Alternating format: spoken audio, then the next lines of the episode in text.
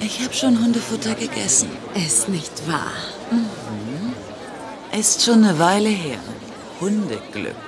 Oh, das war immer so lecker, dieses Hundeglück. Ich habe auch auf Hundeglück gestanden.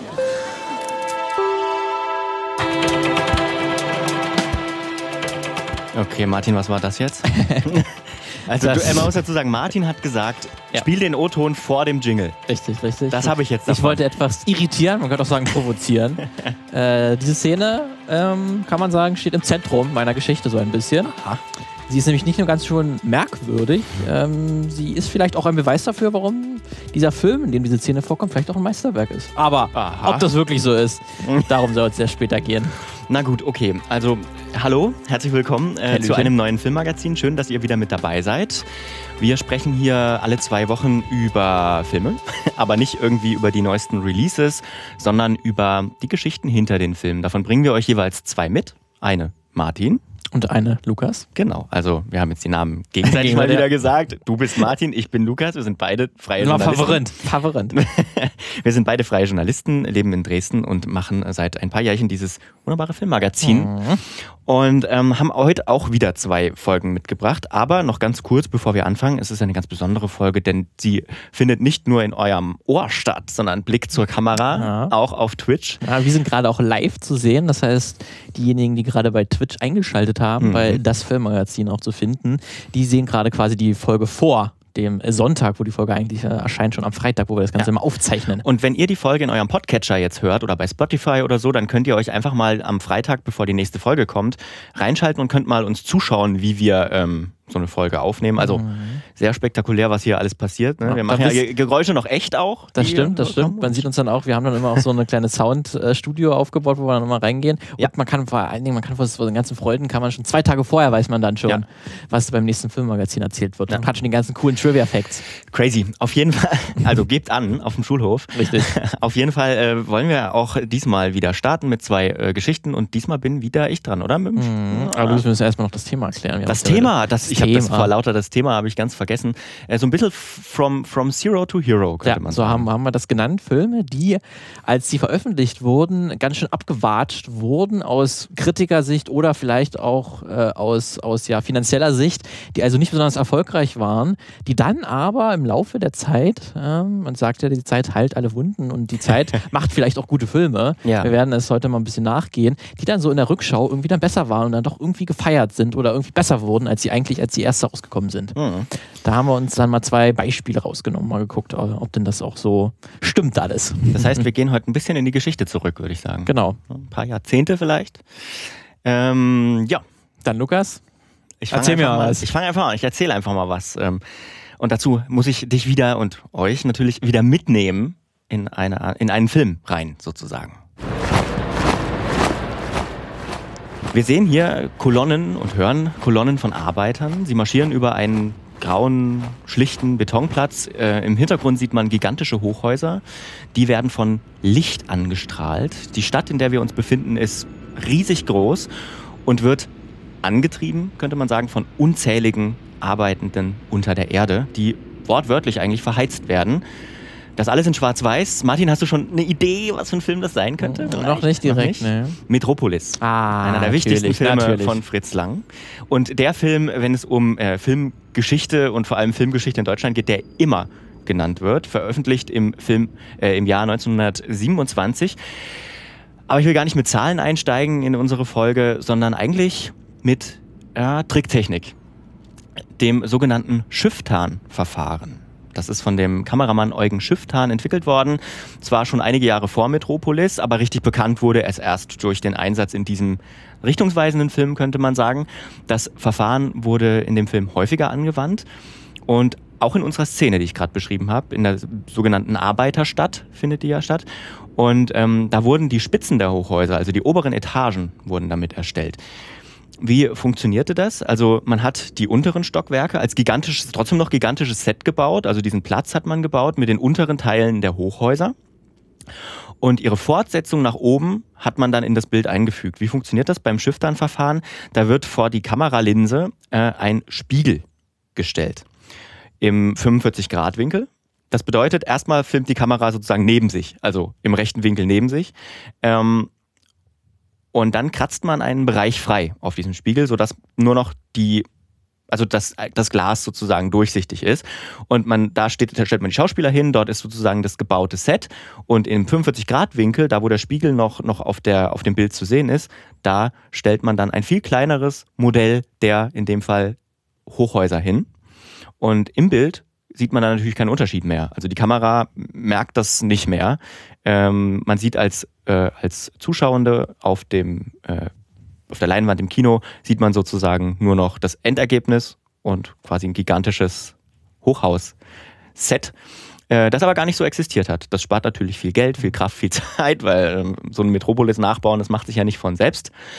Ähm, ja, kleine Dinge, die dann später erst viel größer wirken, sind ja auch irgendwie das Thema unserer Folge. Deswegen habe ich mir dieses Schiff-Dann-Verfahren mal, mal, ähm, mal rausgesucht, denn ich will heute gar nicht über Metropolis sprechen.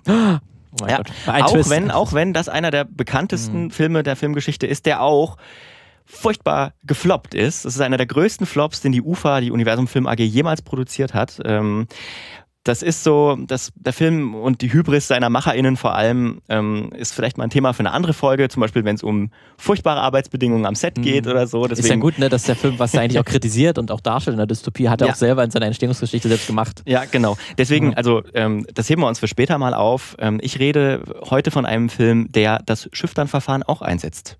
Aber viele Jahre später. Errätst du vielleicht, welcher das ist? Jetzt, da sind jetzt gerade viele Hinweise. Er ja, ist nee. älter als Metropolis und das man benutzt das Schiff. Du hast recht, das ist fies. Ich spreche heute über den Science-Fiction-Klassiker schlechthin. Ah, Blade Runner. Blade Runner von Ridley oh. Scott aus dem Jahr 1982.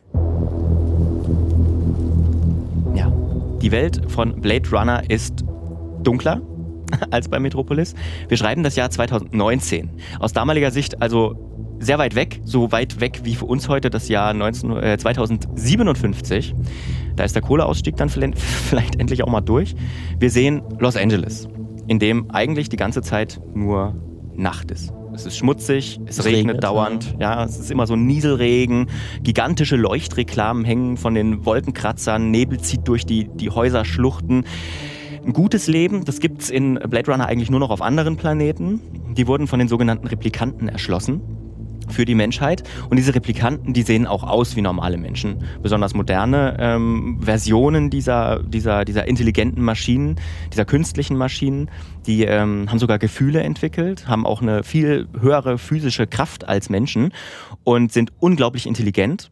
Also könnte man sagen, die sind eigentlich, sind die die besseren Menschen. Ähm, deswegen hat man sich gedacht, uff, machen die uns vielleicht Konkurrenz irgendwann? Deswegen hat man ihre Lebensdauer auf vier Jahre beschränkt. Ähm, so richtig erkennen kann man sie nämlich auch nicht, außer durch so, ein verräterische, so eine verräterische Reflexion in den Augen, so ein kleines rotes Aufblitzen, wenn Licht auf die Augen fällt.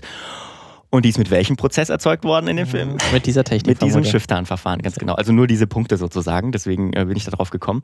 Wir lernen zu Beginn unseres Films äh, ähm, die Hauptfigur Rick Deckard kennen, den Blade Runner, ähm, einen Blade Runner, gespielt von Harrison Ford. Der ähm, wird angesetzt auf eine Gruppe mordender Replikanten.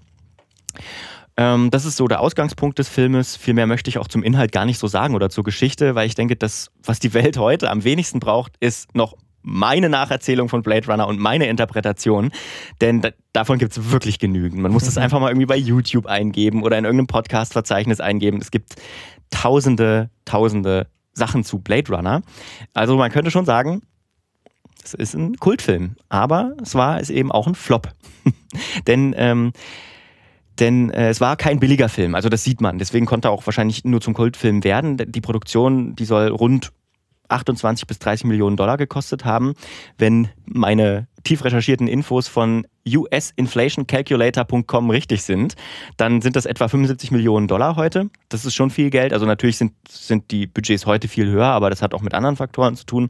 Ähm, das ist ziemlich viel Geld. Dafür naja, gut, also dafür macht man schon einen ordentlichen Blockbuster. Star Wars The Empire Strikes Back, zwei Jahre vorher erschienen, hatte nur ein geringfügig höheres Budget, also glaube ich nur zwei, drei Millionen mehr. Ähm, der Film soll wohl in den Sommermonaten nach Release rund 26 Millionen eingespielt haben, also ein bisschen weniger als das Budget und das ist, muss man sagen, viel zu wenig, wenn man bedenkt, dass auf die Produktionskosten ja noch die Kosten für Marketing obendrauf kommen. Das ist man hat. meistens so die Hälfte bis nochmal das ganze Budget, was der ganze Film auch gekostet hat. Ganz, meistens ganz genau, ganz genau. Deswegen, das hat überhaupt nicht ausgereicht. Man hatte bei dem Studio ähm, vorher schon vor dem Release schon ein schlechtes Gefühl. Deswegen passiert das, ähm, was, was in solchen Fällen häufig passiert. Das Studio greift ein, nimmt dem Regisseur, in dem Fall Ridley Scott, den Film aus der Hand, hat nochmal einen ähm, Off-Text hinzugefügt, den wohl auch äh, Harrison Ford einsprechen musste und gehasst hat.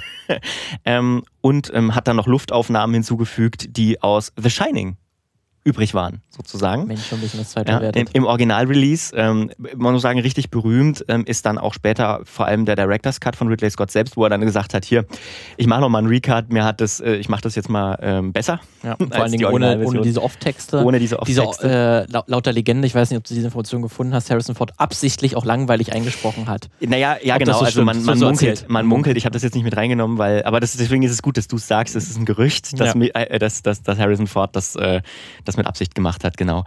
Ähm, jetzt kann man natürlich fragen, warum ist dieser Film, Film, Film gefloppt, obwohl er eigentlich visuell natürlich ein echter Hingucker war. Also es war schon ziemlich gut. Und ich glaube, ähm, die Gründe dafür sind relativ unterschiedlich. Also vielleicht war es auch nicht die richtige Zeit für diesen Film. Er ist relativ langsam erzählt, ne? eine düstere Science-Fiction. Und ähm, man muss zu seiner Verteidigung sagen, er hatte auch zum, zum, zum Start ordentlich Konkurrenz. Allein im Sci-Fi-Bereich sind, ähm, sind drei Wochen vorher Star Trek 2 gestartet, Zorn des Khan. Ähm, zwei Wochen vorher auch E.T., auch ein Science-Fiction-Film. Ähm, und auch in anderen Gen Genres ging es ab zu dieser Zeit. Am gleichen Tag ist vielerorts auch das Ding erschienen von John Carpen Carpenter. Der haut auch gleich in die ähnliche Zielgruppe, weil der war auch R-rated, ähm, also für erwachsenere Leute. Und dann hast du die Wahl zwischen einem Horrorfilm oder einem Science-Fiction-Film, der ein bisschen dystopisch und Horror ist. Vielleicht auch viele abgegraben. Und ähm, auch Conan der Barbar zum Beispiel ist in der Dreh entschieden, erschienen und das ist natürlich wirklich ein Kassenschlager gewesen, so wo alle Leute ins Kino gerannt sind und ja, schwierig, ne? Wenn du so massentaugliche Filme als Gegensatz dazu hast. Keine gute Grundvoraussetzung. Ähm, ja. Also vielleicht ein bisschen, um den Film zu entschuldigen, könnte man sagen, deswegen ist er unter anderem gefloppt. Ähm, warum wurde er später zum Kultfilm? Vielleicht müssen wir dazu kurz mal definieren, was eigentlich Kult bedeutet. Also das ist jetzt mal eine ernst gemeinte Frage. Was meinst du, wa- warum, was ist Kult? Was Das ist, Kult? ganz, das ist ganz, ganz schwierig zu, zu fassen, Mhm. ähm, weil meistens sind ja so Kultfilme irgendwie Filme, die man immer wieder gucken kann, die Mhm, auch ständig ja. laufen, irgendwie äh, im Fernsehen dann irgendwie auch, auch alle, alle vier Monate irgendwie Mhm. dann, dann kommen. Die man irgendwie dann noch 10, 15 Mal gesehen hat, sowas wie Zurück in die Zukunft, Indiana Jones, Mhm. äh, solche äh, Filme, die dann, die dann ähm, so eine gewisse auch, auch ja, Anhängerschaft hinter sich versammelt haben, dass dann irgendwie auch bei Halloween verkleiden sich alle äh, danach, ne, die so über dieses Ja. Filmerlebnis hinaus irgendwie eine Bedeutung gewonnen haben, das würde ich vielleicht so als Kult sagen, ne, die nicht nur Mhm. im Kinosaal funktioniert haben, sondern halt auch darüber Genau. hinaus. Ich glaube auch, Kult hat auch ein bisschen was mit, mit ähm, Verehrung zu tun auf der Mhm. einen Seite. Also, Ja. dass es, glaube ich, eine Base gibt von Leuten, die die, die Filme lieben. Ne? Ich gucke da mal zum Beispiel Fight Club an. Der war jetzt kein, kein Flop am Anfang, aber der ist halt Kult geworden, weil viele Leute den lieben und immer noch ähm, über den sprechen zum Beispiel. Ähm, oder weiß ich, weiß nicht, Merch gut verkauft zum Beispiel. Auf der anderen Seite, ähm, glaube ich, hat ähm, die Kultfilmdefinition auch ein bisschen was damit zu tun, ähm, wie viele oder ob sich nachfolgende Werke darauf beziehen, ne? ob der prägend für das Genre war, zum Beispiel für die Medienart ähm, oder für die Generationen. Guck dir Star Wars an, ist ja auch ein Kultfilm, kein Flop, sondern ein riesiger Knaller auch im Kino, aber auch ein Kultfilm und der hat ja Generationen geprägt. Ne?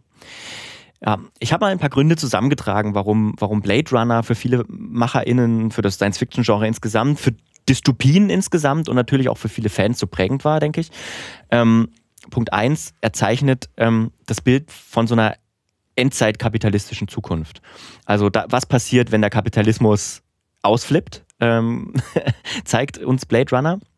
Äh, auf die steuern wir ja schon seit Jahren zu, kann man vielleicht sogar sagen. Also ähm, wir, wir, wir, wir befinden uns in Teilen ja auch schon darum. Ne? Wenn du dir Blade Runner anguckst, Los Angeles sieht jetzt nicht so schlimm aus wie in Blade Runner gezeigt, aber viele, auf der, viele Orte auf der Welt schon, vor allem viele Städte. Klar, natürlich, ne, das ist nicht dauernd wolkenbehangen und es regnet nicht die ganze Zeit, aber wenn du dir bestimmte Stadtteile anguckst und die Lebensverhältnisse Mhm. dort. Es gab ja auch vor ein paar in Kalifornien dieses äh, Feuer, Ja. was da ausgebrochen ist, äh, Ja. die Waldbrände, wo dann auf einmal der Genau. Himmel orange war. Ja, exakt. gebrannt hat, so aussah und das alle Ja. gesagt haben, es sieht ja eigentlich aus wie, wie, Wie Blade Runner. Blade Runner, genau. Und ähm, also furchtbare Umwelteinflüsse, die gibt es auch bei, bei Blade Runner, dann ähm, dann äh, ist KI auch so ein Ding. Die KI wird ja thematisiert in Blade Runner und die ist ja dann wirklich auch immanent im Moment die Diskussion, was passiert mit KI und wie viel wollen wir uns eigentlich durch intelligente Algorithmen unser Leben vorgeben lassen. Ne? Ähm, ja, also ich glaube, ich glaube, ähm, Filmschaffende sind keine HellseherInnen, deswegen muss es auch nicht hundertprozentig akkurat sein, was so eine, so eine, so eine Dystopie oder jedenfalls eine Zukunftsvision mitmacht. Aber ich glaube, sie sind im besten Fall halt kreative AnalystInnen, ne, die, die, die sagen, okay, wie könnte das eventuell aussehen? Und ich glaube, das macht Blade Runner ziemlich gut. Und auch die Story, das ist Punkt zwei, ist auch ziemlich deep, ne? Klar, das Frauenbild in Blade Runner, 80er, brauchen wir nicht drüber reden. Aber ähm, die Geschichte an sich, die Heldenreise und so weiter, die ist, ähm, die erzeugt schon viel Spannung. Ne? Und die hat auch durchaus Punkte, philosophische Fragen, philosophische Anklänge, über die sich auch ähm, so viele Jahre später noch lohnt nachzudenken. Das macht es auch ziemlich gut. Und Punkt drei, das hatte ich vorhin schon kurz angerissen, das ist die Produktion an sich. Ne? Die handwerkliche Kunst, die Musik, die Bildgestaltung. Ähm, die ist wirklich grandios und auch relativ zeitlos. Man kann den auch jetzt in einem äh, 4K-Remake, also nicht Remake, sondern im 4K-Render ähm, sozusagen, immer noch sehr, sehr, sehr gut gu gucken. Vor allem, weil du viele praktische Effekte hast, die eingesetzt sind. Ähm, 80er typisch auch ein bisschen. Äh, da war der Computer halt noch nicht so weit. Ne? Da, ich glaube, man hatte in dem ersten Star Wars ein paar Jahre früher die erste, das erste 3D-Modell auf der großen Kinoleinwand. Das war nur so vom Todesstern so ein, äh, genau. auf einem Bildschirm dort so ein so ein Rastermuster. So ein Rastermuster, Und das genau. war wirklich aus dem Computer und das war genau. das Maximum, was ging. Ja, exakt, genau. Das war so eine rasterisierte Darstellung vom Todesstern und das war crazy sozusagen. Und ähm, deswegen hat man die einfach noch nicht so gut einsetzen können äh, zu dieser Zeit und hat halt ganz viel praktisch gemacht und auch die praktischen Effekte hatten natürlich zum damaligen Zeitpunkt schon 80 Jahre Erfahrung ne? und sind, waren immer besser. Deswegen sah das auch einfach gut aus. Ne? Und äh, mein letzter Punkt, der vierte, haben natürlich auch die Fans dafür gesorgt, dass dieser Film so äh, kultig ist oder Kult ist. Kultig ist ja schon wieder negativ. Die ganzen Blogs, die es dazu gibt. Es gibt eine Seite, die sich nur mit Blade Runner beschäftigt und dauernd aktualisiert wird. Ähm, ich glaube sogar bladerunner.com oder so. Ähm, es gibt Podcasts dazu, es gibt Videos dazu. Es gibt Interpretationen über, über Blade Runner, Runner. Es gibt natürlich Inspirationen von, von, von Filmeschaffenden, die ähm, den als Kind gesehen haben beispielsweise. Und auch WissenschaftlerInnen haben sich damit beschäftigt. Ich habe mir einfach mal den Spaß gemacht und Blade Runner eingegeben im Katalog von der Unibibliothek hier in Dresden. Und einfach mal ein, ein paar kurze Beispiele, ähm, was man da so auf der ersten Seite findet. Ähm, ich, ähm, wieder furchtbares Englisch. The Authenticity of Replica, a Post-Human Reading of Blade Runner. Oder po Prosthetic Memory, Total Recall and Blade Runner. Oder The Monster Reconsidered, Blade Runner's Replicant as Romantic, as romantic Hero oder A Cyborg's Testimonial, Morning Blade Runner Scriptic Images. So, also auch aus allen Bereichen. Blade Runner, 20, äh, Blade Runner and the Quest for Industry 4.0. So, ne? Also ist schon echt, what? Und das ist wahrscheinlich so ein Film, der auch mit jedem Jahr, das verstreicht, nichts an seiner Aktualität verliert, vielleicht ja. noch eher gewinnt, ja. ähm, wenn es wenn, eine neue technologische ja. Entwicklung gibt oder eine neue Diskussion aufflammt, über welches Thema auch immer ähm, dann, dann da im Film auch behandelt wurde, ähm, dass er dann noch immer im popkulturellen Gedächtnis oder halt auch im wissenschaftlichen Kontext immer wieder erwähnt wird. Also ich, die, die, die Sachen, die ich gerade vorgelesen habe, die sind aus den Jahren 1993 bis 2018. Ne? Also es ist, ähm, it never stops. Ja. ja. Ähm, ich hatte auch schon kurz gesagt, es gibt unterschiedliche Kultfilmdefinitionen. Ne? Es gibt sowas wie, wie Star Wars, das würde ich mal als andere Art Kultfilm bezeichnen, wo halt, also dessen Derivate halt auch Jahrzehnte später noch, noch Millionen einspielen, wo auch viel Merch verkauft wird und so weiter. Ähm, und dann gibt es auch noch die anderen, so die Blade Runner-mäßigen, wenn man das in Kategorien einteilen will, die immer noch KritikerInnen, WissenschaftlerInnen und besonders interessiertes Publikum, das sich für Science Fiction beispielsweise interessiert, ähm, immer noch schafft anzusprechen. Weil, und da kommen wir zu dem dritten Film, über den ich jetzt sprechen will in dieser, in dieser Folge. Ähm, denn auch sein Nachfolger war jetzt nicht sonderlich erfolgreich finanziell. Das ist der dritte Flop in meiner Geschichte. Blade Runner 2049 von Denis Villeneuve. Heißt er eigentlich Denis ja. oder Denise? Denis. Das, Denis. S, das S spricht man nicht mit. Denis Villeneuve aus dem Jahr 2017. Der Film war auch nicht billig. Der kostete ungefähr 150 bis äh, 180 Millionen Dollar, was ein großer Blockbuster heute eigentlich kostet.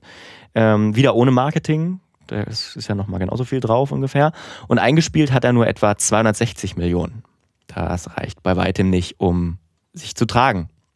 Auch wenn die Gründe für Blade Runner 2049 vielleicht ein bisschen anders gelagert sind als beim, beim Originalfilm. Was man da hauptsächlich liest, ist, dass der Film visuell wieder großartig war, aber viel zu lang. Fast drei Stunden. Und sogar Ridley Scott hat gesagt, man hätte locker eine halbe Stunde rauslassen können. Ja, Ja. aber das Verrückte ist ja, dass heutzutage, das ist glaube ich nicht mehr so ein unbedingt ein Argument, weil es gibt Hm. ja auch, wenn man sich die Marvel-Filme anschaut, ne, in Avengers Ja. Endgame, Ja, geht auch aber- mal drei Stunden und hat die, den längsten zweiten Akt der Filmgeschichte. ja, Und aber das ist ja auch nicht gut gewesen. Es, nee, ist nicht gut, aber ich glaube, äh, gerade heutige Blockbuster sehen sehr lange. Also du musst mal einen Das- Blockbuster finden, der 90 Minuten geht. Oder Ja. Naja, plus hat, minus hat ja 10 auch, Minuten. Hat ja auch damit zu tun, dass du, die, dass du sagst, hier, die Leute sollen 12, 13, 14 Euro bezahlen Richtig, für die ja. Kinovorstellung. Deswegen sollen- ja. Genau, aber, aber ähm, zum Beispiel die Marvel-Filme sind wesentlich schneller erzählt. Ne? Ja. Und Blade Runner ist langsam erzählt, ist dann auch noch lang. Das heißt, der ist manchmal auch langweilig. Also aber ich, fand glaube, das weiß man ja im Marketing meistens ja nicht, ob das jetzt langweilig äh, oder für viele Zuschauer langweilig erzählt ist. Ich würde ja sagen, die drei Stunden sind gerechtfertigt Ja. äh, für den Film. Aber äh, wenn du halt das als, als Zuschauerin siehst, diese Mhm. Zahl einfach, diese drei Stunden, dann weißt du ja nicht, ist das jetzt gut lang erzählt oder, Und oder damit langatmig? sprichst, du, und damit sprichst du einen zweiten wichtigen Punkt für Blade Runner an. Das Marketing war viel zu geheimnisvoll. Du weißt es eben nicht. Ne? Ich meine, ich finde, Avengers Endgame hast du angesprochen. Wenn du da nichts verrätst zum Plot, dann gehört das dazu. Weil ähm, die Leute wissen aber, worauf sie sich einlassen. Bei Die haben ja Avengers. schon vorher 23 Die haben- Filme gesehen. Exakt, genau. Die wissen genau, worauf sie sich einlassen. Deswegen kannst du Geheimniskrämerei machen. So. Und steigerst damit eher noch das Wollen, diesen Film zu schauen, sag ich mal. Bei Blade Runner, da, der ja sowieso eine Fanbase hat, die sowieso ins Kino geht, ähm, sag ich mal so Interessierte und Sci-Fi-Leute und Leute, die das Original mögen, okay, beim Original, bei denen macht das Sinn, aber die wären sowieso ins Kino gegangen. Bei den Leuten, die, sag ich mal, beim Kinopublikum das erlebnismäßig ins Kino geht, weiß ich nicht, ob du die damit erreichst. Also das ist so ein Punkt, der ist vielleicht auch schwierig gewesen. Ne? Ob der Film ein Kultfilm wird, das steht noch aus. Ne? Inhaltlich steckt zweifellos wieder viel drin. Ähm, als positives Indiz würde ich vielleicht mal werten, dass, ähm, dass die Verkaufszahlen für Blu-ray und für die Digitalverkäufe ziemlich gut sein sollen. Allerdings hat auch der Film wieder Probleme mit seinen Frauenrollen, die nicht besonders, also das haben wir schon besser gesehen. Ja, ja, das auf jeden Fall. Ja. Aber auf jeden Fall deutlich besser als der äh, Teil davor. Ja, ja. Macht aber ja. Na gut, der ist ja auch ein paar Jahre später. Einfach, ja. Na Aber gut. stimmt, ja. Ähm, was mich wundert, ist, dass sie nicht bis 2019 damit gewartet haben, bis zu dem Jahr, wo Blade Runner spielt. Aber gut, ähm, war nicht meine Entscheidung. Aber es hätte wahrscheinlich jetzt auch nicht so viel verändert, aber ja, Nee. es wäre noch ein ganz netter. Nee, aber man hätte vielleicht das Marketing damit anders angehen können. Ich will kurz einen Bogen zum Anfang nochmal schlagen, zum Schluss zu Metropolis. Ähm, ein der größten Flops der frühen Filmgeschichte und vielleicht noch ein bisschen prägender für viele Filmschaffende als Blade Runner, sage ich mal, weil er auch mehr Zeit hatte natürlich. Und äh, damit verbundene Frage an dich. Warum, ähm, warum sind die Filme, warum werten wir diese Filme eigentlich als gefloppt? Tja, das ist die große Frage. Ne? Es ist dann äh, äh, vor allen Dingen äh, erstmal kritikermäßig, dass Mhm. Kritiker- und Zuschauer-Echo nicht, nicht so gut war. Das war bei Blade Runner beispielsweise. Gut, am Anfang fanden den Kritiker auch nicht super, aber später haben, schon. "Hm, Schon. Also daran kann es nicht liegen. Daran kann es eigentlich Und bei liegen. Metropolis erst recht nicht, weil da, da die Menschen lieben ihn, also die, die Leute, die in der Uni sitzen. Genau. Deswegen ist es dann, ist es dann vor allen Dingen finanziell gesehen. Das kannst Mhm. du ja auch, das ist ja auch nur eine Momentaufnahme häufig, ne? Wenn du dann nach, nach einem halben Jahr man guckt, okay, was hat er jetzt verdient, dann jetzt erstmal steht da ein Minus da. Mhm. Aber das kann sich ja nochmal alles ändern, ne? Das- Also wir haben ja noch einen gro- großen Video-on-Demand-Markt und, und so Das, weiter. das stimmt, aber du denkst schon zu weit. Das ist sozusagen gesamt gesehen. Aber Ja. ich, glaube, ich glaube, das Grundproblem liegt darin, dass nur das Geld zählt. Dass wir gucken, ist der Film ein Flop, weil er äh, zu wenig Geld, vermeintlich zu wenig Geld einspielt. Er bringt, nicht, er bringt dem Studio nicht genügt, genügend finanziellen Gewinn. Und das ist doch irgendwie, also finde ich jetzt, würde ich einfach mal die These aufstellen, das ist doch irgendwie das falsche Koordinatensystem, das wir da anlegen. Ähm, wir haben, da fragst du nicht, ist er erzählerisch äh, gelungen, weil, weil ob er erzählerisch gelungen ist, zeigt sich ja auch nicht unbedingt an den äh, Sch- Zuschauendenzahlen, an den Publikumszahlen. Ne? Oder, oder, oder spielt er eine Rolle für das Kino an sich? Das wird eigentlich in dieser der Wertung spielt das nie eine Rolle, so richtig. Ne? Ähm, zeigt sich oft auch Jahre später, das stimmt, aber trotzdem. Ich will vielleicht mal hier jetzt äh, einen neuen Bewertungsrahmen in den Raum stellen und äh, dafür werben. Wie wäre es denn, wenn wir Flops in Zukunft anders definieren? Ähm, und uns eher die Fragen stellen bei Filmen, was tut denn der Film für die gesellschaftliche Entwicklung? Was tut er für die Filmkultur? Ähm, tut er vielleicht auch ganz real was Gutes, wie in unserer vergangenen Filmmagazin-Folge, dass beispielsweise Spenden gesammelt werden oder eine Identifikation erfolgt und so weiter. Ne? Inspiriert er Menschen? Ähm, oder, oder wertet er niemanden ab? Ist er vielleicht homophob? Das ist ein Negativkriterium. Was? Das Ja. kann ich mir nicht vorstellen, dass das Wurden die. MitarbeiterInnen in der Produktion angemessen fair äh, bezahlt und gut behandelt? Ne? Also ich glaube, Film kann, andere, äh, kann Maßstäbe setzen in, in, in Gesellschaft äh, und, und äh, nur weil er da irgendwie 10 Millionen zu wenig in, eingespielt hat und äh, in den Portemonnaies von irgendwelchen Verleihchefs und, und Gatekeepern da irgendwie zu wenig Geld landet, ist er dann ein Flop.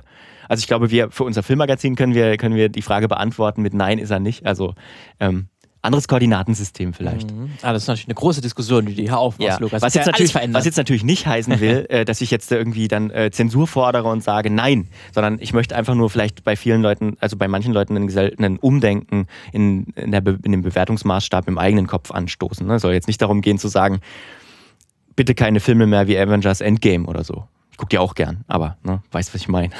Muss ja nicht nur sein. Ja. Oder ne, es ist ja auch eine Qualität, kann man noch anders messen. Ja. Als so, ne? Genau. Das war's. Meine Geschichte zu Blade Runner. Yeah. Dann jetzt auf zur Werbung. Auf zur Werbung. Lukas, findest du nicht auch, dass, sich das, dass das Filmmagazin immer besser geworden ist in den letzten fünf Ja, auf, Jahren? auf jeden Fall immer Stück für Stück weiter und immer besser geworden. Na, man kann sagen, vom, auch von Zero to Hero, wie es in unserer Folge schon, schon heißt. Deswegen, wenn ihr das auch so seht oder es nicht so seht, dann schreibt uns gerne. Ja, genau. Ha- Hasst uns dafür. nee, schreibt uns einfach ähm, entweder bei filmmagazin.audio oder ihr twittert uns an, at das unterstrich Filmmagazin oder bei Facebook ähm, oder bei Instagram, immer unter dem das unter das Filmmagazin logischerweise. Oder bei Twitch. Oh, sind wir jetzt auch stimmt. Es kann ja natürlich sein, dass ihr gerade zuschaut, zum Beispiel. Wir streamen ja unsere Aufnahme bei Twitch. Oder aber ihr schaut gerade nicht zu und hört das im Podcast. Dann könnt ihr das Filmmagazin tatsächlich auch mal live erleben. Und zwar Freitag, bevor das Filmmagazin rauskommt, um 18 Uhr streamen wir ähm, unsere Aufnahme live. Da hört ihr im Prinzip das, was ihr im Podcast auch hört. Nur halt, während es passiert. Das ist das nicht dann, cool? Dann sieht man mal, wie die Magie dann passiert, ne, hinter Ja, den Kulissen, wie Wahnsinn. dieser wahnsinnige Podcast entsteht. Wenn ihr so das also anders. wissen wollt, dann schaltet auf jeden Fall da ein. Aber ich Ja. würde sagen, dann jetzt back to the show. ja, ich will wissen, was du zu erzählen hast. So, wir begeben uns ins Jahr 1995, die USA. Nice. Der Kalte Krieg, er ist vorbei, endlich, viele, viele Jahre schon. Es wird viel gefeiert, viel gekokst und auch sehr viel konsumiert. Der, We- der Westen hat schließlich gewonnen und es wird auch die Sexualität wird natürlich relativ frei ausgelebt. Alles ist supi. Ein besonderer Brennpunkt des amerikanischen Lifestyles, das ist ja bestimmt Las Vegas, wo nochmal so alle Regler nochmal so auf 300 Prozent gestellt sind.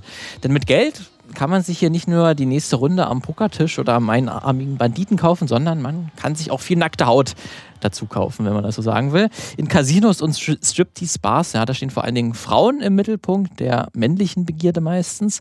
Und so wie auch in dieser Erotikshow, die wir gerade im Hintergrund gehört haben, das ist das Casino Goddess, äh, heißt das im Film, den ich hier besprechen möchte, wo da gerade auch eine wunderschöne Frau äh, am Höhepunkt der Veranstaltung aus einem Vulkan emporsteigt, umringt von äh, leicht bekleideten Tänzerinnen. Und diese äh, ganze Giga- Gigantotomie wird natürlich von mehreren hundert äh, Zuschauerinnen äh, beobachtet. Aber abseits äh, davon, da steht auch eine gewisse junge Dame. Sie heißt Naomi Malone und sie imitiert so ein bisschen die Bewegung ähm, der Tänzerinnen. Und sie möchte nämlich, das erfahren wir relativ schnell im Film, genau dort sein, wo auch diese Frau, äh, die aus dem Vulkan emporgestiegen ist, gerade ist, nämlich im Zentrum der Aufmerksamkeit. Für ihren Traum als Las Vegas Promi-Tänzerin, Erotikdarstellerin, ähm, ja, will sie alles geben. Aber sie muss natürlich lernen, dass das Showgeschäft nicht so viel mit den ja, bunten, verheißungsvollen Reklametafeln zu tun hat, sondern ganz schön hart sein kann und auch unfair. Denn wir sind nämlich bei Showgirls. So heißt der Film, über den ich äh, sprechen möchte. Ah. Hast du vielleicht schon mal gehört? Nee. Du weißt ja noch nie, das ist sehr Noch gut. nie. Noch nie, das ist sehr gut, dann kann ich dir das mal komplett erzählen. Dieser Film ist berühmt berüchtigt, möchte, möchte man meinen, äh, denn er ist zur Veröffentlichung nicht besonders gut äh, angekommen. Ähm, ich lese mal ein paar Kritiken vor. Grottige Regie, Showgirls ist splitterfasernackter Müll. Verkommen und vergessenswert. Alles daran ist hysterisch. Erwarten Aha. Sie eine sexuell explizite Biografie über den da Dalai Lama. Äh, die, das war jetzt vor allen Dingen die amerikanische Presse. Die deutsche Presse war nicht unwesentlich besser.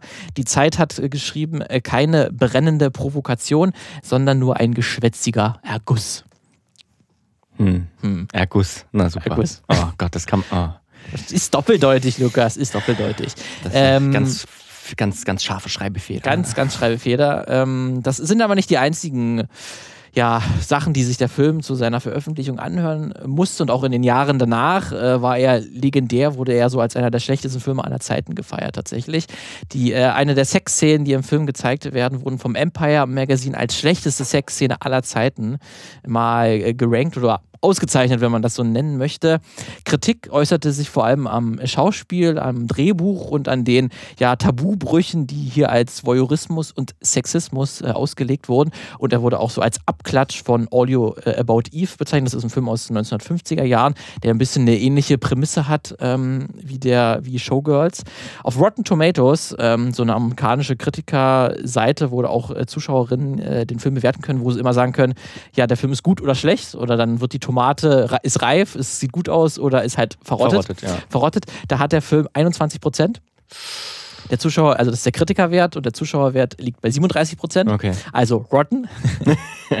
der Film gewann 1996 bei den Goldenen Himbeeren ähm, sieben Auszeichnungen, darunter der schlechteste Film und, der schlechteste, und die schlechteste Regie. Der Regisseur war dann auch die erste Person, die aber dann sogar die Ehrung in äh, Ja. Person annahm. Ah, ja, stimmt. Es geht bei den, bei den Anti-Oscars sozusagen, bei den Goldenen Himmeln, da fährt ja, geht ja so gut wie niemand hin, es sei denn, Richtig. er hat was Lustiges zu sagen. Richtig, äh, der Regisseur, der das hier zu verantworten hat, der hat das sogar gemacht, als erste Person überhaupt. Ähm, und die Goldenen Himbeeren, die waren aber noch nicht ganz fertig mit dem Film. Der wurde dann nämlich noch Anfang der 2000er, haben die nämlich nochmal den schlechtesten Film der 90er Jahre ausgezeichnet. Und Showgirls hat gewonnen. Sehr gut. Das ist äh, alles äh, nicht so gut abgelaufen, kann man, kann man sagen. Ähm, der Film war damals Altersfreigabe NC-17, das ist die höchste Altersfreigabe, die äh, in den, den es USA zu geben wird. Das heißt, ab 18 Jahren im Prinzip, keine Leute unter 17. Ähm, und das sind eigentlich äh, meistens äh, sind das keine großen Filme, die, die diese Altersfreigabe bekommen, weil das natürlich dann äh, sehr viele Beschränkungen sind und amerikanische Filme vor allen Dingen so auf äh, PG-13 gehen, also so Mhm. ab 12 ist Ja. das bei uns, wo dann die ganze Familie reingehen kann. Also Parental Guidance, wo du halt jung bist, aber trotzdem dein, Ja, deine deswegen- Eltern dürfen dich mit reinnehmen sozusagen. Richtig, richtig. Ich werde hier, wenn ich über Showgirls spreche, auch über sexualisierte Gewalt sprechen, weil die ist auch ja, zentral für den Film und auch um den Film zu verstehen und auch um die heutige Kritik oder halt auch wie der Film heute gesehen wird. Es wichtig ist, das zu erwähnen. Deswegen hier für äh, Zuschauerinnen, die da irgendwelche Probleme damit hätten, sind auf jeden Fall hier vorgewarnt. Ähm, da werde ich hier äh, Szenen etwas beschreiben, die das betreffen. Und zu 1995 war Showgirls tatsächlich der teuerste NC-70-Film aller Zeiten. 40 Millionen äh, ist das Budget. Nochmal, wie schon bei Lukas Geschichte natürlich, da kommt immer noch Marketing obendrauf. Ja, Ähm, und das, der war tatsächlich auch der erste Film mit dieser Altersvergabe, der dann auch in, in den ganzen USA relativ einen großen Release bekommen hat. Also jetzt nicht nur irgendwie Bahnhofskinos oder so gezeigt wurde, trotz seiner sehr offenen Sexualität, sondern wirklich auch groß gezeigt wurde, aber natürlich erst ab 18 Jahren. Und bei einem Budget von 40 Millionen spielte er weltweit dann aber auch nur 38 Millionen ein. Also nicht mal das Budget äh, eingespielt, äh, also schon dickes, dickes Minus gemacht. Und die Kritiker sagen, es lag vor allen Dingen an solchen Dialogen. Muss komisch sein, keinen zu haben, der einen vollspritzt. ähm, Das ist so das Niveau. Ja, und okay. Immer und wieder. immerhin bekannte Synchronsprecher. Im Deutschen zumindest Ja, bekannte Synchronsprecher. Ähm, das hat gerade einer der, ja, ich weiß gar nicht, wie man das nennt, so ein Besitzer von einem Striptease-Club, Mhm. der halt auch so die, die Frauen hin und her schickt. Der sagt das halt, nachdem Naomi es geschafft hat, von so einer kleinen äh, Striptease-Butze zu einer höheren, höheren äh, Casino-Erotik-Show, dass er, er sagte ihr, das ist ja ein bisschen komisch. Jetzt muss für sie komisch, nachdem sie so viele Monate quasi im Dreck gewühlt hat und mit, äh, mit Männern gearbeitet hat, die sie voll gespritzt haben. Und jetzt ist sie quasi aufgestiegen ist, da fällt dieser, dieser Dialog. Aber das, da könnte man jetzt sagen, okay, scheiß Film, komische Dialoge, alles ein bisschen sexistisch, voyeuristisch. Ja. Aber man kann sagen, das hat sich auch ein bisschen gewandelt in den laufenden, in den nächsten Jahren. Schon ein Jahr nach Release tatsächlich gab es Mitternachtsvorstellungen, Aha. die den Film nochmal gezeigt haben. Der wurde dann ähm, ja teilweise von Drax organisiert. Ähm, der Filmverleih, der erkannte relativ schnell, dass sich da so eine kleine Anhängerschaft gebildet hat um den Film und die veröffentlichten den Film dann auch nochmal auf DVD mit so selbstironischen, schlechten Kritiken, die, da, die dann zu dem, äh, zur Veröffentlichung erschienen sind.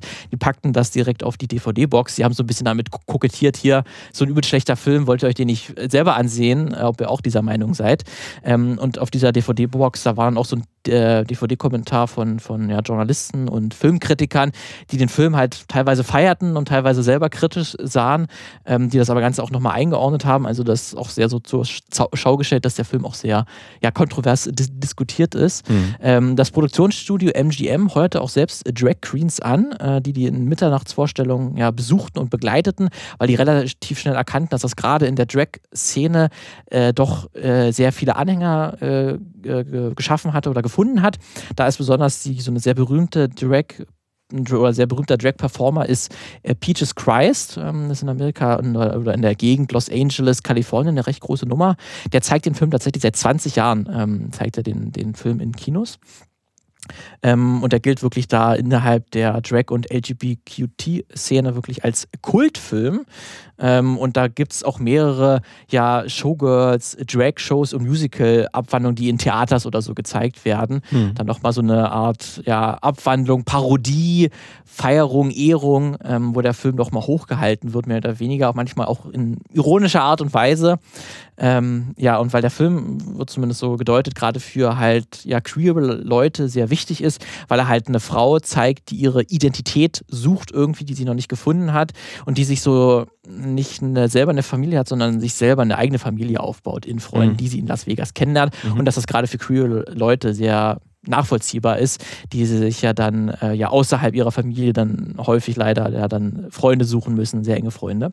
Ähm, das British Film Institute Annual LGBTQ Flair Festival, mhm. ähm, das plante dieses Jahr eigentlich den Film auch zu seinem 25-jährigen Geburtstag zu zeigen hat das aber wegen Corona ja, ja. dann äh, nicht ja. gemacht. Ähm, deswegen dort wäre er auch nochmal aufgetreten.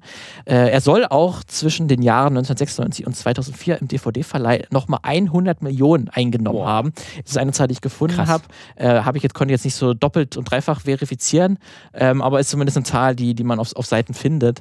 Ähm, deswegen also nochmal mittlerweile wird er wohl einen Plus gemacht haben. Also das, das äh, finanzielle Fiasko vielleicht am Anfang ist so heute nicht mehr beständig. Es sind auch 2000 äh, 2020 sind auch zwei Dokus erschienen oder werden noch erscheinen über den Film oder über die Geschichte des Films, warum er auf einmal so wiederentdeckt wurde in den Jahren danach. You Don't Know Me und Goddess, The Fall and Rise of Showgirls. Mhm. Das sind zwei Filme, die wirklich 2020, also You Don't Know Me ist schon erschienen, den kann man sich schon äh, anschauen. Äh, Goddess, The Fall and Rise of Showgirls soll noch erscheinen, aber ich habe ihn bisher noch nicht gefunden, zumindest nicht mit einem deutschen, äh, mit einer deutschen IP-Adresse kommt man da irgendwie noch, noch nicht ran. ja, okay. Ähm, vielleicht gibt es da andere Wege, aber der wird zumindest noch dieses oder nächstes Jahr äh, erscheinen. Und es sind auch Bücher und Gedichtbänder über den Film auch erschienen, die den Film auch nochmal als verkanntes Meisterwerk feiern oder ihn halt auch als Masterpiece of Shit bezeichnen. Also als Meisterwerk der Scheißigkeit, ähm, weil er halt irgendwie beides ist. Er ist zu gleichen Teilen vielleicht Meisterwerk, zu gleichen Teilen vielleicht auch einfach scheiße. Ähm, da möchte ich noch ein bisschen näher drüber reden. Aber man muss natürlich, wenn man über Showgirls spricht, muss man über den Mann dahinter sprechen, mhm. der als Regisseur das Ganze ja geschaffen hat. Er ist ein Provokateur, und Satiriker, seine Fans, sagen, er hat Hollywood häufig mit den, seinen eigenen Waffen geschlagen, weil er mit dem Geld von großen Produktionsstudios künstlerisch entlarvene Meisterwerke geschaffen hat ohne dass es dann die Studiobosse unbedingt Gemerk wussten ja, oder okay. gemerkt haben, so hinter den Kulissen das gemacht haben. Kritiker werfen ihm aber auch immer wieder ja Effekthascherei und dumpfe Gewalt und Sexorgien vor. Es geht natürlich um Paul Verhoeven.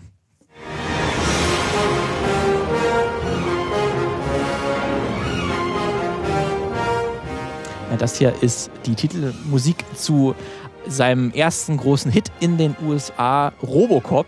Ah, nimmt sich auch nicht so ganz ernst, kann man sagen. Hm, ich würde sagen, so gar nicht so ernst. Gar nicht, ja. Ist auch ein Film, den man sehr gut auseinandernehmen könnte, der sehr schön spielt damit. Ich habe mir, wo ich heute mir den, den Track auch nochmal äh, jetzt hier für die Folge nochmal so aufgezeichnet habe, äh, habe ich auf YouTube halt mir das Ganze angeschaut und da findet man auch in den Kommentaren auch so, so Kommentare wie, ah, das ist, das war noch echte äh, Gerechtigkeit in dem Film und so und so klingt Gerechtigkeit und solche Typen wie Robocop, die müsste es heute geben, wo man sagt, naja, eigentlich sagt es der Film gar nicht. Der nimmt das eigentlich sehr kritisch auseinander, wie hier Robocop die Gangster auseinander nimmt. Ähm, ist auch ein Film, der sehr ja, satirisch das Thema äh, äh, ja, Polizei, Gewalt, Ja. Law and Order und vor allen Dingen Konsum, unsere Konsumgeilheit und auch so Werbung sehr schön auseinander nimmt.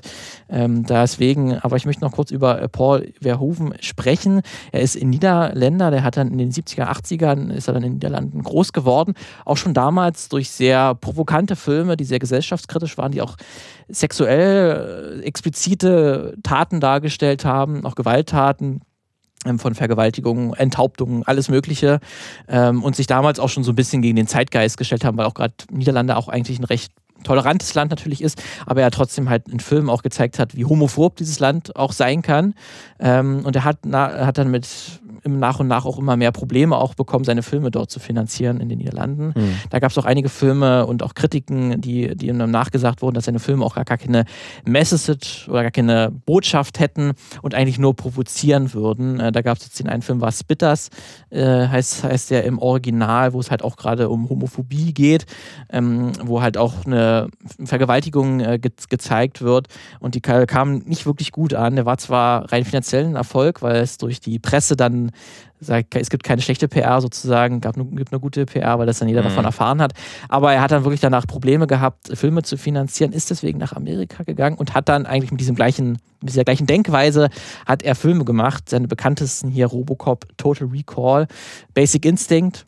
Mhm. Ähm, waren dann so seine größten Erfolge in den 90ern gerade und auch einer, vielleicht auch einer meiner Lieblingsfilme von ihm, äh, Starship Troopers, den Mhm. er dann nach Showgirls gemacht hat. Für mich so die, ich glaube, so die cleverste Auseinandersetzung mit Faschismus, die es so gibt. Ähm, der wahnsinnig gut, der Film. High Stakes.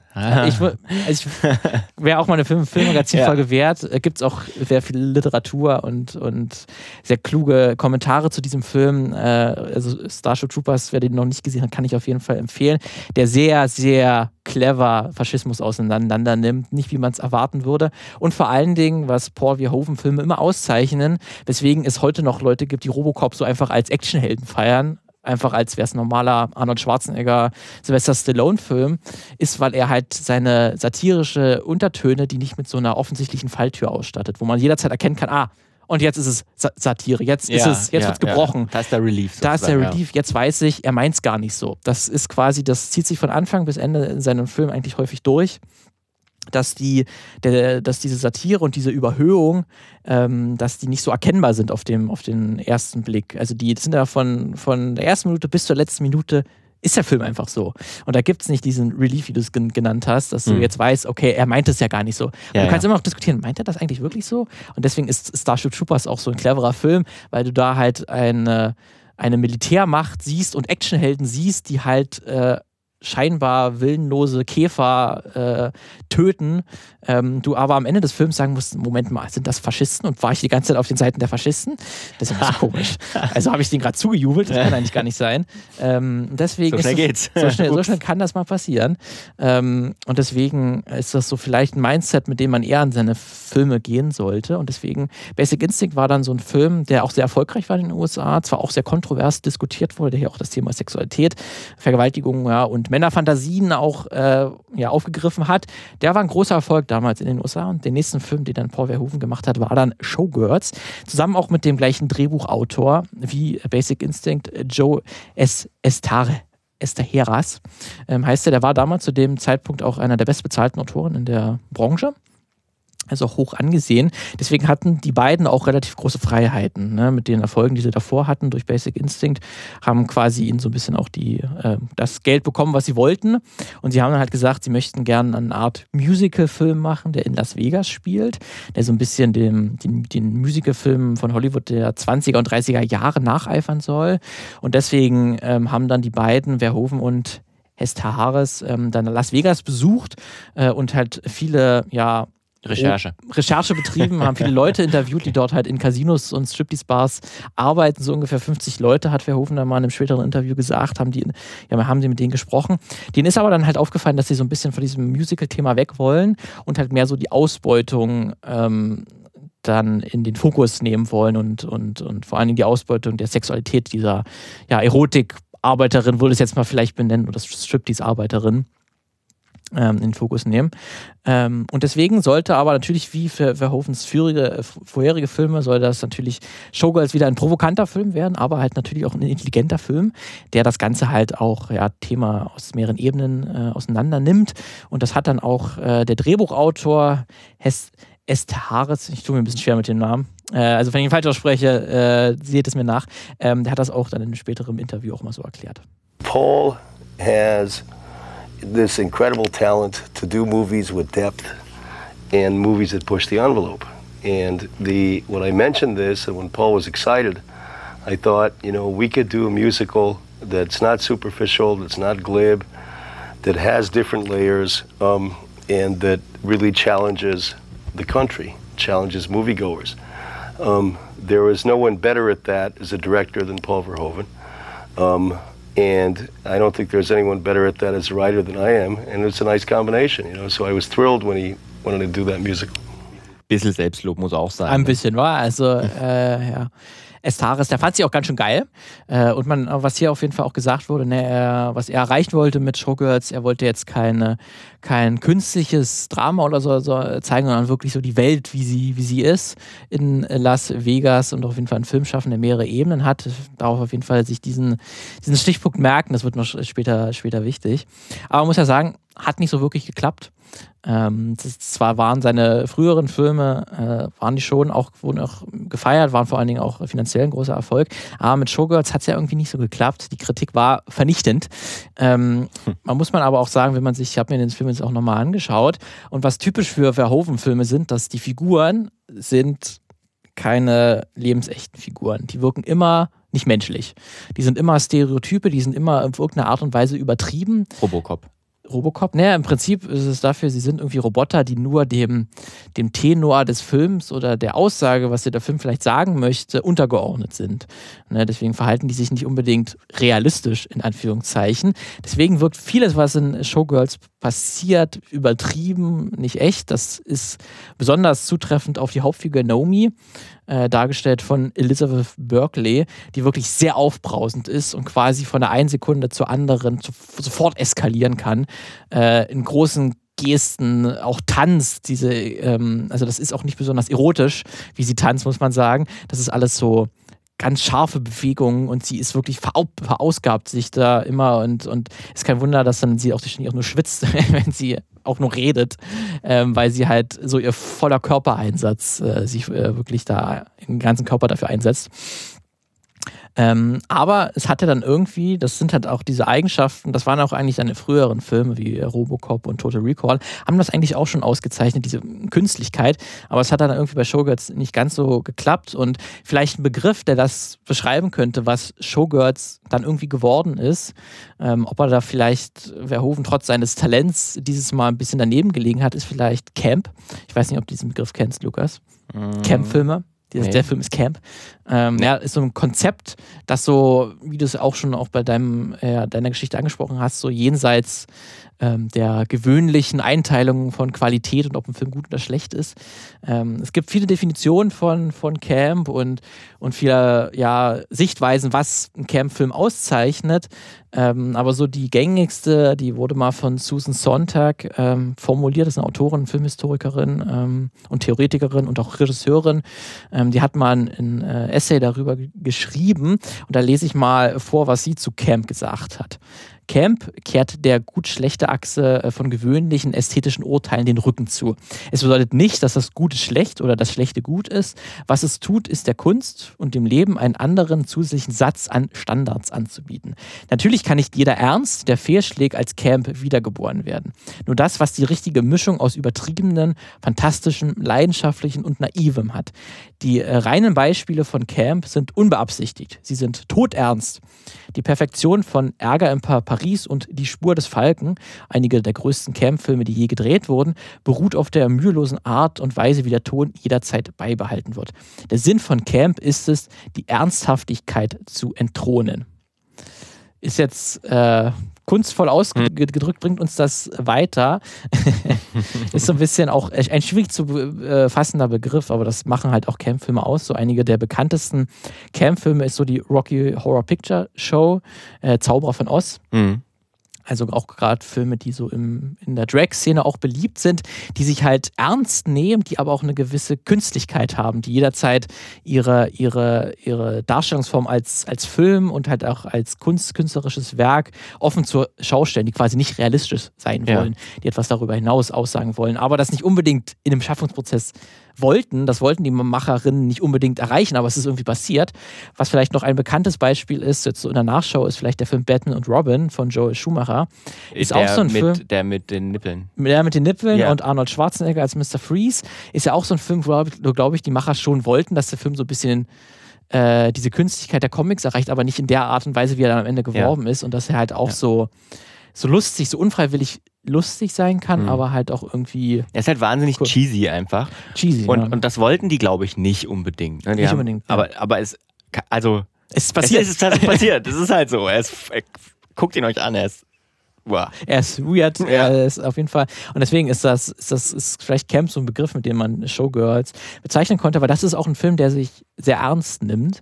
Äh, vielleicht auch zu ernst, weil wenn man sich dann die Interviews äh, anhört, die in äh, der Zeit gemacht waren, wo der Film entstanden ist oder kurz danach, dann merkt man schon und auch was der Drehbuchautor erzählt hat, es wollte schon eine krasse Gesellschaftssatire sein.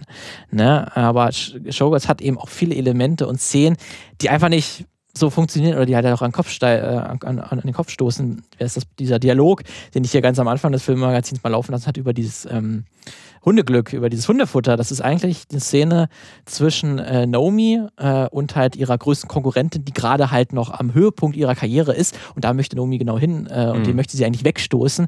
Und die merken dann innerhalb dieses Gesprächs, dass sie beide mal Hundefutter gegessen haben, weil sie auch mal ganz unten waren und sich hochgearbeitet haben. Das soll dieser, diese Szene Ah. eigentlich dir sagen, Ja. aber sie kommt halt total cheesy, Cheesy rüber, ja. cheesy rüber. Und es gibt mehrere solcher Szenen wirklich, auch diese Sexszene, die halt ausgezeichnet wurde, die ist total weird ähm, zwischen zwei Figuren, die da in einem Pool Sex haben und wo Naomi sich ganz merkwürdig bewegt, aber das soll dir quasi zeigen, dass dieser Sex auch dieser also das ist eigentlich ein Sex, der wirklich aus Leidenschaft passiert, aber der sieht total künstlich aus, Ja. weil sie sich total im Wasser rumwirbelt, als hätte sie einen Schlaganfall. Ähm, das funktioniert einfach nicht. Du weißt, was der Film Wenn dir sagen Robocop will. im Wasser landet. Ja, wenn Robocop wirklich im Okay. Wasser landet und Sex hat, dann sieht das so aus. Okay. Wow. Ja, das, ich kann das gar nicht genau beschreiben. Das muss man sich dann auch wirklich anschauen, wie diese Szene aussieht. Aber sie ist auf jeden Fall. Ich weiß schon, dass Paul Verhoeven dir zeigen wollte, das soll künstlich sein, weil die Figuren noch gar nicht wissen, wie echter leidenschaftlicher Sex aussieht, weil sie nur diese künstlichen Sex kennen, der nur für Geld da ist in Las Vegas. Ne? Da kannst du dir Sex kaufen und genauso sollte dir wahrscheinlich dieser eigentlich leidenschaftliche Sex dargestellt werden. Deswegen, aber es funktioniert halt nicht so ganz. Ähm, aber man kann natürlich auch sagen, äh, wenn Verhoeven so, was auch so in der Rückschau vielleicht erklärt, warum der Film auch so schlecht aufgefasst wurde, ähm, wenn, wenn Verhoeven Gewalt so als satirisches Mittel eingesetzt hat, wie in Robocop, äh, Starship Troopers oder Total Recall, dann wurde das verstanden vom amerikanischen Publikum oder es wurde zumindest gefeiert, so wie es Verhoeven eigentlich vielleicht so wollte auf der ersten Ebene. Mit Gewalt kriegst du die Leute. Mit. Gewalt kriegst ja, du die okay. Leute, Mhm. die feiern es dann oder sie verstehen es als Satire, aber wenn er Sexualität in der gleichen Art und Weise als satirische Mittel eingesetzt hat, dann ist er da an seine Grenzen gestoßen. Da war dann das amerikanische Publikum nicht wirklich vielleicht bereit dazu. Hat vielleicht auch damit zu tun, dass, dass es da, also Sex vor allem in dieser Zeit und noch bis weit in die 2000er im Kino, in, im amerikanischen Kino schwierig war. Schwieriges Thema. Deswegen, das ist ja vor allem, man kann wirklich sagen, also man sieht ja auch komplett nackte Körper, also mit allen sekundären und primären Geschlechtsteilen. Ähm, und man sieht wirklich Brüste. Ich glaube, äh, die es sind vielleicht 10 Minuten von den 130 Minuten, wo man keine Brüste sieht in dem Film und keine Ach, ach keine? Okay, ja, wow. Okay. Ja. hm. Also das ist alles voll damit. Und auch diese, diese, diese Striptease und Erotiktänze in dem, in dem Gottes-Casino, die sind, die gehen alle so fünf, also gefühlt fünf Minuten, jeder davon, davon gibt es drei, vier im Film, die sind alle auch groß, da merkt man noch, dass hauptsächlich das Geld äh, drinne, die sind groß und, und virtuos inszeniert, aber halt natürlich auch sehr viel Nacktheit. Und das ist natürlich was wahrscheinlich dann äh, sehr angeeckt ist. Verhoeven selbst ähm, hat dann darauf, er hat ja dann auch die Goldene Himbeere angenommen, deswegen, er ist damit eigentlich ganz gut umgegangen. Ist, glaube ich, auch Mhm. einer, der mit Kritik sehr gut umgehen kann. Wenn man solche provokanten Filme macht, dann ist das auch eine Eigenschaft, glaube ich, die man mit zwangsläufig zwangsläufig ja, ja. entwickelt. Ähm, er hat dann auch in den Jahren danach auch immer wieder selbst Theorien aufgestellt, was er sich bei dem Film gedacht hat und warum er denn zunächst äh, floppte. Das finde ich übrigens auch sehr, ist ein, vielleicht ein wichtiger Punkt, den ich zum, noch ergänzen würde Ja. dann am Ende, dass, dass die, selbst die FilmemacherInnen dann selber immer wieder auch auf ihr Werk reagieren. Das war ja bei Ridley Scott genauso. Ne? das trägt vielleicht auch dazu bei, dass sich so eine, so eine Art Kultstatus entwickelt. Mhm, weil die werden dann natürlich dann auch immer irgendwie zu irgendwelchen Talks oder so äh, eingeladen. So auch bei Showgirls, der hier auch mal, das war jetzt hier ein Tonbeispiel, was ich mitgebracht habe, ein, ein, eine, eine Wortmeldung von Verhoeven selbst, der mal in einem, in einem Panel halt darüber gesprochen hat, äh, was er sich denn bei Showgirls 2016 aus seiner Perspektive von 2016 gedacht hat. Everything being uh, over the top. The lights the staging the movement of the actors everything being being just more just a touch more than reality. The best comparison would be to look at let's say at german paintings of the 20s and 30s which is called the express, expressionism george grosz and otto dix. Basically then you see the same. It's it's uh, it is the truth but exaggerated and pushed to perhaps sometimes a in a cartoonish way, you could even say. Ja, gut. Ja, ob Otto Dix jetzt cartoonish way, weiß ich nicht, aber ja, ich weiß, was er meint. Ja, man sagt, so alles ein bisschen eine Künstlichkeit, wie es der deutsche Expressionismus auch äh, schaffen wollte. Das war ja zu seiner Sicht, aber er hat dann gleich äh, fünf Sätze weiter, hat er dann auch das gesagt. I mean, that's a, a, another theory. Oh, you laugh, you don't believe me. Well, I invented it yesterday. I, I, I, it came to me yesterday, this idea. Ja, er hat gesagt, diese Idee ist mir jetzt gestern, gestern gekommen.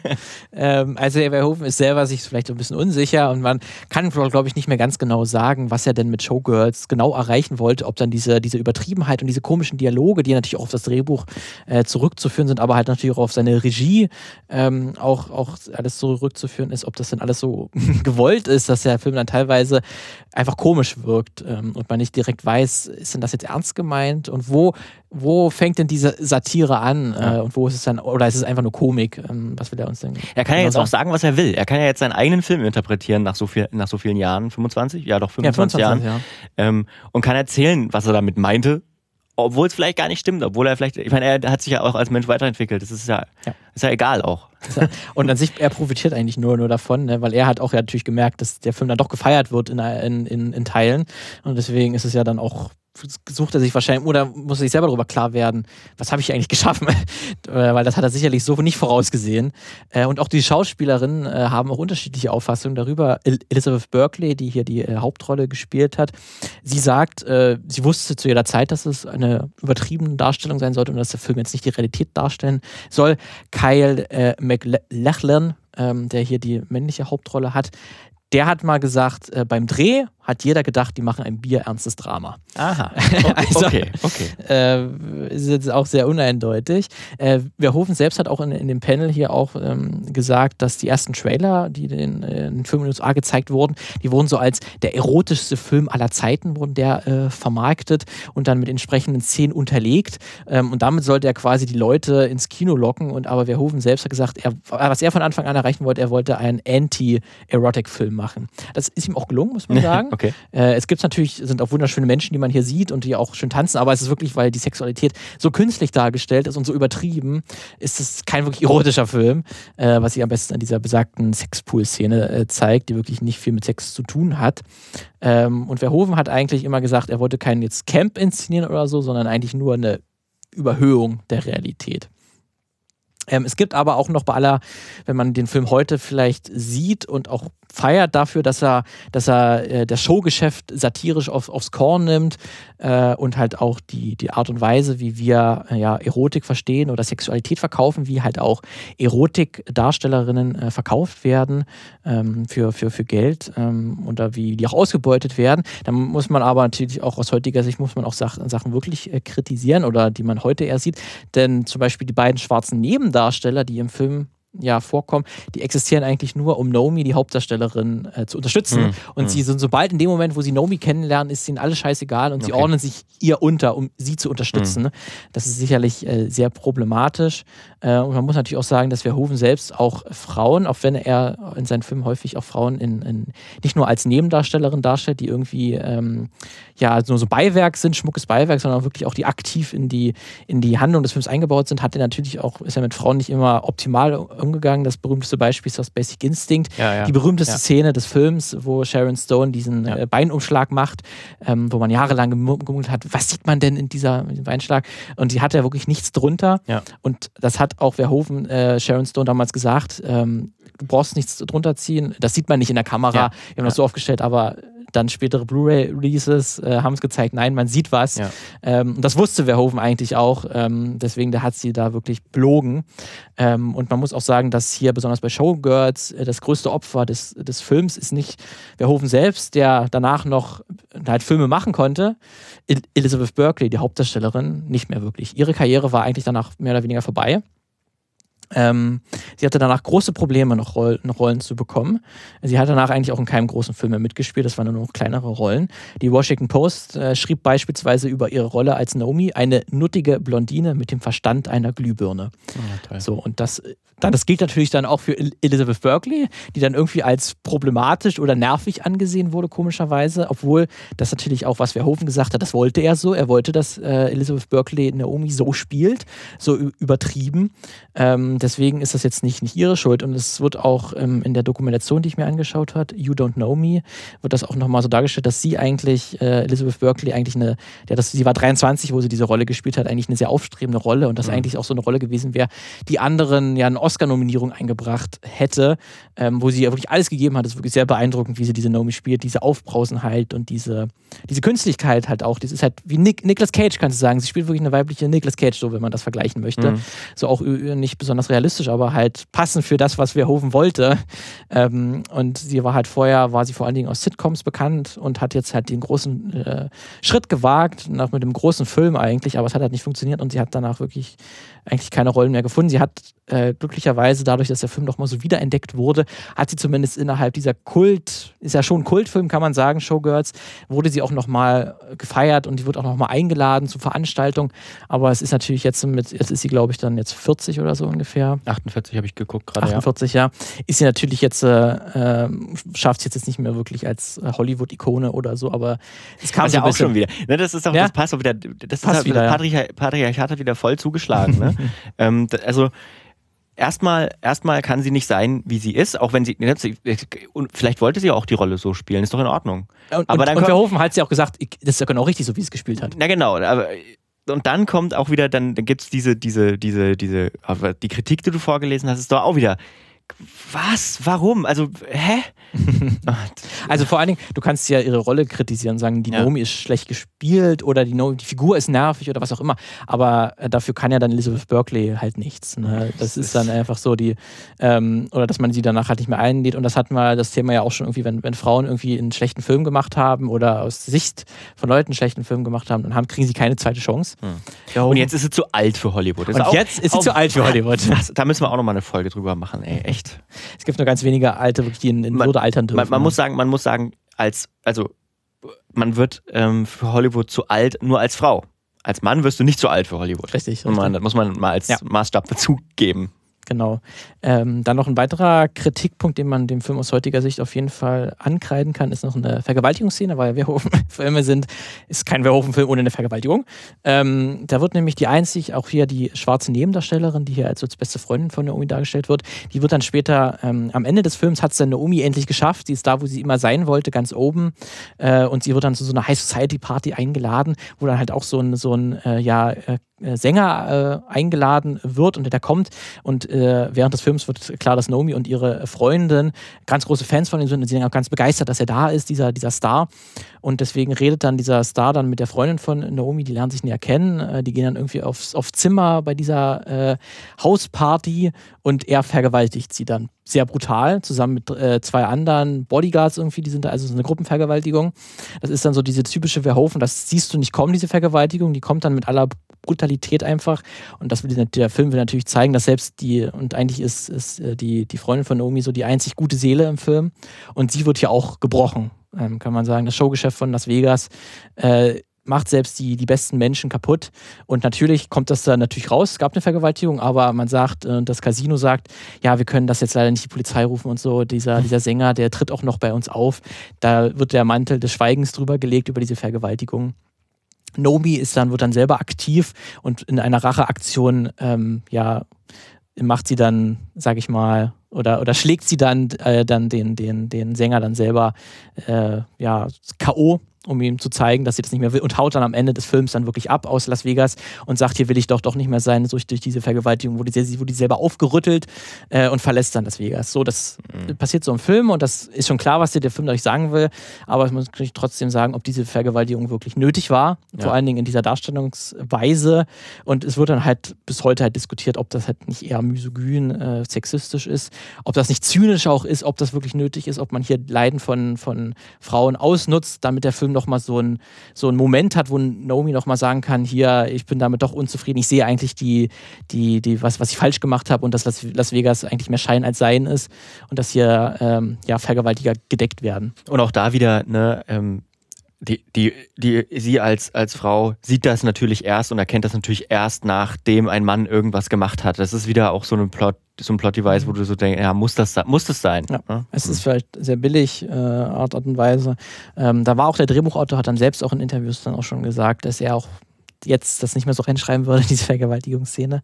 Ähm, aber es gibt dann halt auch die gute heutige Kritik, die den Film halt auch na, zeigt, äh, nahe oder nahelegt, dass der Film sehr gut zeigt, wie so systematischer Frauenhass funktioniert in unserer Gesellschaft, weil eigentlich fast jeder Mann in dem Film äh, will eigentlich mit Naomi schlafen oder sie irgendwie sexuell verführen oder manipulieren oder missbrauchen oder beherrschen auf irgendeine Art und Weise.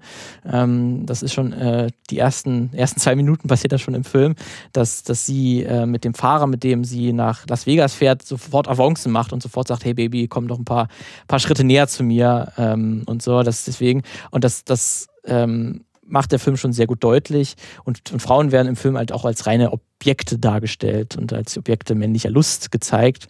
Und dass äh, Frauen vor allen Dingen verbal und physisch missbraucht werden und sich dann selber ja, fertig machen.